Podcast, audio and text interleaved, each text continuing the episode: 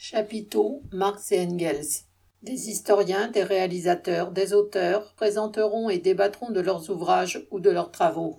William Blanc, La fascination du Moyen Âge. Mehdi Charef, La lumière de ma mère. Comité des sans-papiers de Vitry. Laurence de Coq, Une journée fasciste, les diffamations contre l'instituteur Célestin Freinet.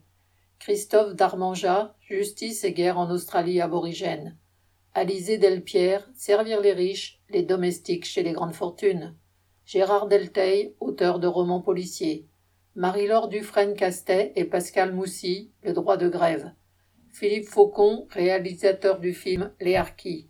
Abdella Fregui et Abdallah Moubin pour leur livre Des vies pour l'égalité. Anthony Galuzzo, Le mythe de l'entrepreneur, défaire l'imaginaire de la Silicon Valley. Pauline Cadigari, réalisatrice du documentaire Le Parti du cinéma. Laure Godineau et Michel Audin, La commune de 1871 en images. Nicolas Hatzfeld, Les frères Bonnef, reporters du travail. Serge Ergberg, Mange et tais-toi, un nutritionniste face au lobby agroalimentaire. Arlette Laguillet et Chantal Coquille, La lutte des femmes pour le droit à l'avortement et la contraception. Jean-Yves Lenaour, auteur du documentaire 1871 La Commune, portrait d'une révolution. Anne Marchand, Mourir de son travail aujourd'hui, enquête sur les cancers professionnels.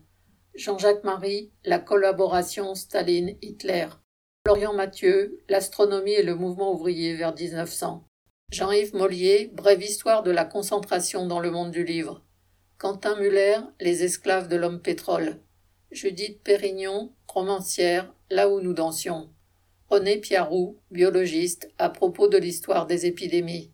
Fabrice Risputi, des Mauriceaudins par milliers. Thomas Rose, Les socialistes en France de 1871 à 1914.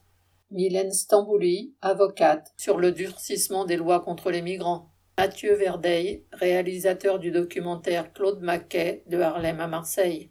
Louis Vuitter, L'abattu, l'État, la police et les étrangers.